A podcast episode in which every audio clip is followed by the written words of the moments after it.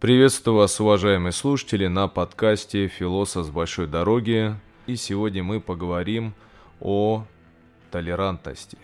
Да-да-да, эти страшные слова «толерантность», «либерализм», как только не пугают русского человека. Но на самом деле вся проблема в том, что мы в принципе не понимаем и не знаем значения этих слов. Поэтому мы их так и боимся, поэтому нас так легко ими запугать. Э, как-то в своем блоге я рассказывал, что такое либерализм. Э, мы отдельно, наверное, посвятим этому выпуск. Но чаще всего эти два термина используются СМИ с негативной окраской. Ну, понятное дело, что есть всегда термины или понятия, которые со временем приобретают какой-то дополнительный эффект, какую-то дополнительную смысловую нагрузку.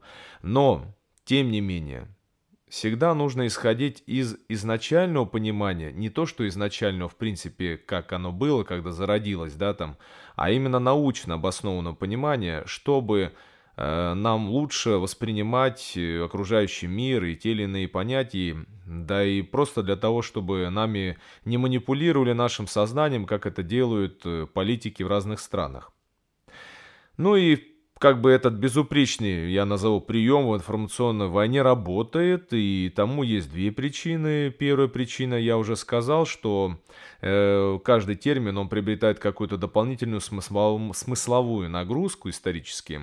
А вторая, это наша с вами политическая безграмотность, э, особенно старшего поколения на просторах бывшего Советского Союза не изобилуют знаниями в этой области, я должен сказать, что э, как-то я с годами скептически начал относиться к философскому образованию своему. Но, знаете, когда ты понимаешь тот или иной термин, это дорогого стоит, я должен сказать. Университет, он хоть не изобилует какими-то специальными знаниями для твоей жизни, тем не менее он дает хороший такой базис интеллектуальный, когда ты, грубо говоря, хотя бы понимаешь, о чем идет речь. И я эту рубрику решил назвать, такую мини-рубрику об ова. Ну, то есть от яйца, то есть к самой сути. И к самой сути этого термина. Итак, дало все прелюдия. Начнем. Толерантность. Как гром с ясного неба. Страшное слово, ведь толерантность. А что же это на самом деле? И мы разберем две вещи – вернее, два понимания. Это изначально научное и информационно-пропагандистское. Исходя из второго, из второго, мы воспринимаем толерантность как нечто присущее, во-первых, западным ценностям, а значит негативное. Но э, сейчас помимо всего прочего, я вам еще и докажу, что толерантность есть в России, она не меньше, чем в западных странах, только она распространяется немножко на другие социальные слои и на другие политические ситуации. Ну, давайте начнем в первом понимании. Толерантность. Это социологический термин, обозначающий терпимость к иному мировоззрению, образу жизни, поведению и обычаям. Толерантность не то же самое, что и безразличие или пассивное восприятие. И вот на этом я бы хотел бы остановиться и еще раз повторить. Это не безразличие или пассивное и не пассивное восприятие. Толерантность также не обозначает принятие иного мировоззрения или образа жизни. Толерантность заключается в предоставлении другим возможности высказывать свои мысли и вообще существовать другому мировоззрению. Что же обозначает толерантность философии? В социальной философии толерантность – это терпимость к иным взглядам, нравам, обычаям. Ну, в принципе, то же самое, что и в социологии. Согласно социальной философии, толерантность – это признак уверенности в себе и сознания надежности своих взглядов. И вместе с той частью из социологии, где говорится, что это не пассивное восприятие чужого мировоззрения, я бы вот этот кусочек из социальной философии о том, что толерантность – это уверенность в себе и своих взглядах, в том, что они устойчивые и они действительно рабочие, я бы прямо выделил и рекомендовал бы себе выписать. И в чем же у нас заключаются страхи вокруг толерантности? Ну, первое, они придут и разрушат наши ценности. Вообще, помните, была такая страшилка, всегда пугали, ну, каким-то тайным заговором по уничтожению наших ценностей, по план ЦРУ, помните, такой был план Далласа. На самом деле Даллас ничего о нем не знал, но тем не менее у нас говорили, что такой план был. Он был э, создан и придуман э, нашими российскими националистами, между прочим. Что самое интересное, ведь э, э, похожими вещами пугали, например, англичане своих семей только относительно коммунистов, что они придут и разрушат семейные ценности, Э, то есть это, знаете, такая игра, в которую можно играть вдвоем. И здесь мы всегда представляем как некую мифологию. Но когда рушится империя, всегда мерещатся тайные, знаете ли, заговоры, а также все боятся какого-то скрытого врага, который вот сейчас придет и развратит нашу молодежь. И лично у меня здесь возникает несколько вопросов. Но первое. Э, то есть, э, как так вы воспитывали вашу же молодежь, что ее так легко прийти и развратить? То есть, некий уже паттерн э, развращенности вы в ней в принципе сами заложили. Ведь нельзя прийти и просто так, знаете, разрушить что-то, что достаточно устойчиво на самом деле. Вот посмотрите, патриархальные общества стран третьего мира, к сожалению, к сожалению, очень тяжело выбить из головы все вот эти вот предрассудки национальные, религиозные, не только там, а вообще в странах. Вот обратите внимание, и недавние события это доказывают. Все опять сплочились по какому-то национальному признаку, какую-то чушь несут. И это очень тяжело выбить-то на самом деле. Э, с этим тяжело бороться. Но на самом деле вообще о заговорах чьих-то там, э, о развращении молодежи, господи, да кто только не говорит в какой только культуре и кого только в этом не обвиняют. То есть получается из этой логики э, ваши собственные ценности никуда не годятся. То есть это мой второй вопрос. То есть получается, что ваши ценности, которыми вы живете, они настолько неустойчивы и настолько они не настолько они не укоренены, что их так легко можно сломать любому приходящему, так что ли получается? Тогда грош цена вашим ценностям, не знаю, воспитанию вашей молодежи. Э, и второе, получается, да вы сами не уверены же в ваших ценностях, раз так э, боитесь всего и вся. Ну и еще один признак, который мы всегда Э, видим, когда говорим о толерантности, это некое очень лояльное отношение, почти что э, заигрывание и пассивное восприятие идеи нации секс-меньшинств. Здесь не будем останавливаться конкретно на каких-то этих э, явлениях, потому что ну, для этого следует делать какой-то отдельный выпуск. Вообще как бы о меньшинствах речь идет. И здесь сразу вопрос увеличить степень накаляемости такой. Но на самом деле никто не призывает, я вам скажу, ни у нас, ни на Западе э, какому-то такому, знаете, отказа от своего образа жизни. Наоборот, как раз-таки их культура, она ассимилирует всех этих приходящих, как и наша культура ассимилирует тех, кто к нам приезжает. Не сразу, не в полной мере, но тем не менее. Все хотят жить э, по так, как живут э, на Западе, а мы тоже Запад, нашей западной части. Тем не менее, все едут почему-то в российские города из стран Средней Азии, в Москву ли, в Европу ли. Значит, э, это свидетельствует и о том, в том числе, что как раз-таки наши ценности западные, они рабочие, в том числе и там в Европе. Притом там занимается ассимиляцией. Если говорить о секс-меньшинствах, то здесь это стало такой ну, разновидностью пугалки такой политической. И это тоже никак не связано с толерантностью в какой-либо мере, как это у нас преподносит. Начнем с того, что интерес э, к подобной теме секс-меньшинств в нашем обществе он не меньше, особенно вспомнить года какие-то 90-е, например.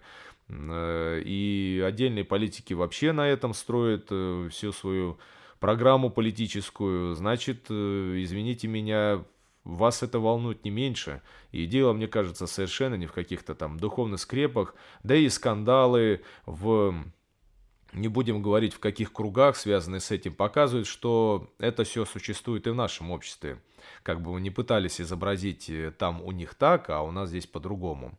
Что касается национальных меньшинств, то здесь я вам сейчас скажу, что она у нас, толерантность, не меньшая, а то и даже большая, чем на Западе. И сейчас я объясню почему. Что же такое российская толерантность?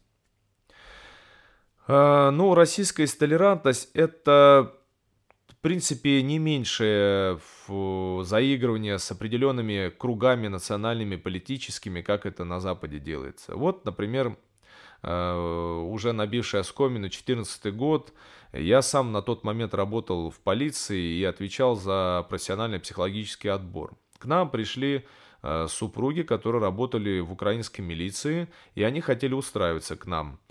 Э, не взять, взять, скажем так, их никто не хотел, потому что, ну, совершенно неизвестная биография, как бы проверить же их нельзя по, по направлению ИЦОВок, так называемых, потому что другое государство, да и на тот момент ситуация была такая, что никто вам ничего бы не сказал, адекватного ответа на запрос, даже если бы это сделали, вы бы не получили. Но не брать – это политика, и об этом говорили открыто. Их нужно взять на службу. Любые какие-то проблемы с этим сразу чреваты переходом в политическое русло. Их взяли. Правда, потом они прогорели на чем-то незаконном. Но это уже другой разговор был. Вот, пожалуйста. Либо э, беженцы да, из определенных украинских регионов, то есть э, им полностью зеленый свет. Я понимаю, э, здесь дело политики, здесь дело не эмоций, но тем не менее Почему же мы тогда говорим, что на Западе ай-яй-яй это плохо, они заигрывают там с мигрантами? Ну, здесь то же самое практически получается. Мы же даем им льготы какие-то, да, в силу политических обстоятельств, э, в силу сложившейся ситуации. Это практически полное гособеспечение этих кругов, э, это, э, это поступление в вузы, это поступ, прием на работу, при том в госорганы. То есть, в принципе, это та же самая толерантность. Чем она отличается от западной? Да ничем.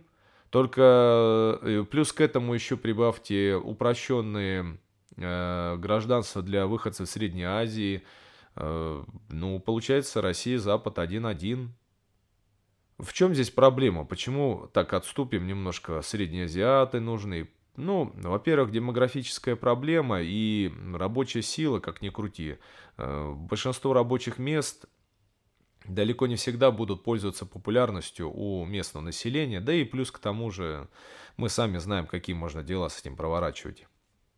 И, кстати, я-то как раз-таки говорю не с позиции эмоциональной окраски. Я даю вам понять, что это все политика. Никакой заботы о сохранении своих ценностей ни со стороны наших, ни со стороны иных властей просто нет.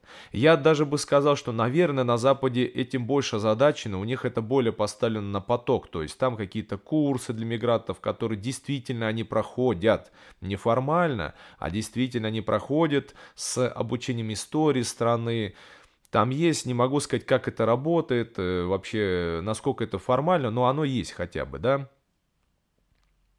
Да, некоторые политики, конечно, начинают говорить о некой сверхмиссии, сохранении ценностей, и некоторые начинают, к сожалению, в это верить, но большинство используют это просто как притворство. И какой же вывод из этого всего? Вывод главный – не ведитесь.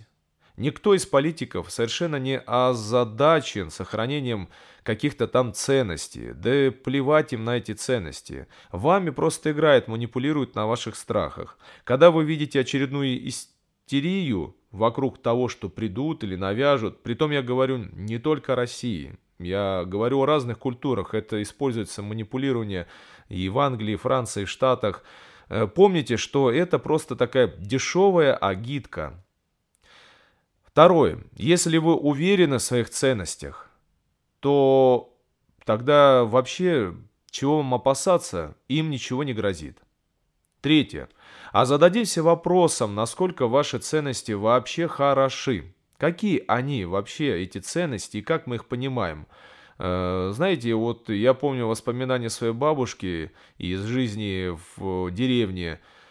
в европейской части России, я вам должен сказать, что ничего хорошего в их жизни не было, и в их ценностях, и они сами это признают. Была тяжелая жизнь, и очень патриархальные, почти домостроевские какие-то вещи, которые усложняли на самом деле жизнь, они, ну, банально даже, я не знаю, какая-то рождение ребенка вне э, закона брака или мать-одиночка, да это практически камнями тебя забра... заб... могли забросить. Э, что хорошего в этих ценностях? Вот мы, например, часто говорим о мусульманах, но сейчас меньше, но все равно, да, мы, с одной стороны, их культуры мусульманские опасались их, там недолюбливали, а с другой стороны как-то завидовали их силе. Но она тоже на самом деле достаточно иллюзорная, это обычная культура, как бы, но вроде как кажется, да, что они более сильные за счет того, что они более такие, знаете, как сравнение римляне и варвары в попсовом, что варвары были более здоровые, более там ценностей у них много было, а римляне развратились. Но на самом деле далеко не так. И, и, и, кстати, нужно определиться, так вы недолюбливаете или вы, наоборот, вы симпатизируете этим ценностям. И я самое главное, что скажу, что любая традиционалистская такая семья, это вообще большая ширма, и любые такие консервативные, традиционалистские отношения, это такая большая ширма, за которой скрыты очень большие проблемы. Так что вопрос о ценностях и уважении к другим ценностям, это такой очень-очень острый и открытый вопрос. Так что еще раз призываю вас, не ведитесь на всю эту дешевую агитку, я по-другому это не назову. Вы сравните, сопоставляйте, что происходит в разных культурах, политических кругах. Вы посмотрите, что мозги промывают всем теми же самыми вещами. То, что вы опасаетесь каких-то западных ценностей, которые придут и разрушат ваши ценности, вашу семью. То же самое говорят где-нибудь среди англичан, такой, знаете, семейки, такой традиционно, традиционной английской семейки, и даже среди шведов, там, французов, китайцев, Вами просто манипулируют, так не будьте же идиотами. Ну, на этом я прощаюсь с вами. Подписывайтесь на мои каналы, вы ссылочку увидите. И обязательно пишите свое мнение в комментариях. Пока!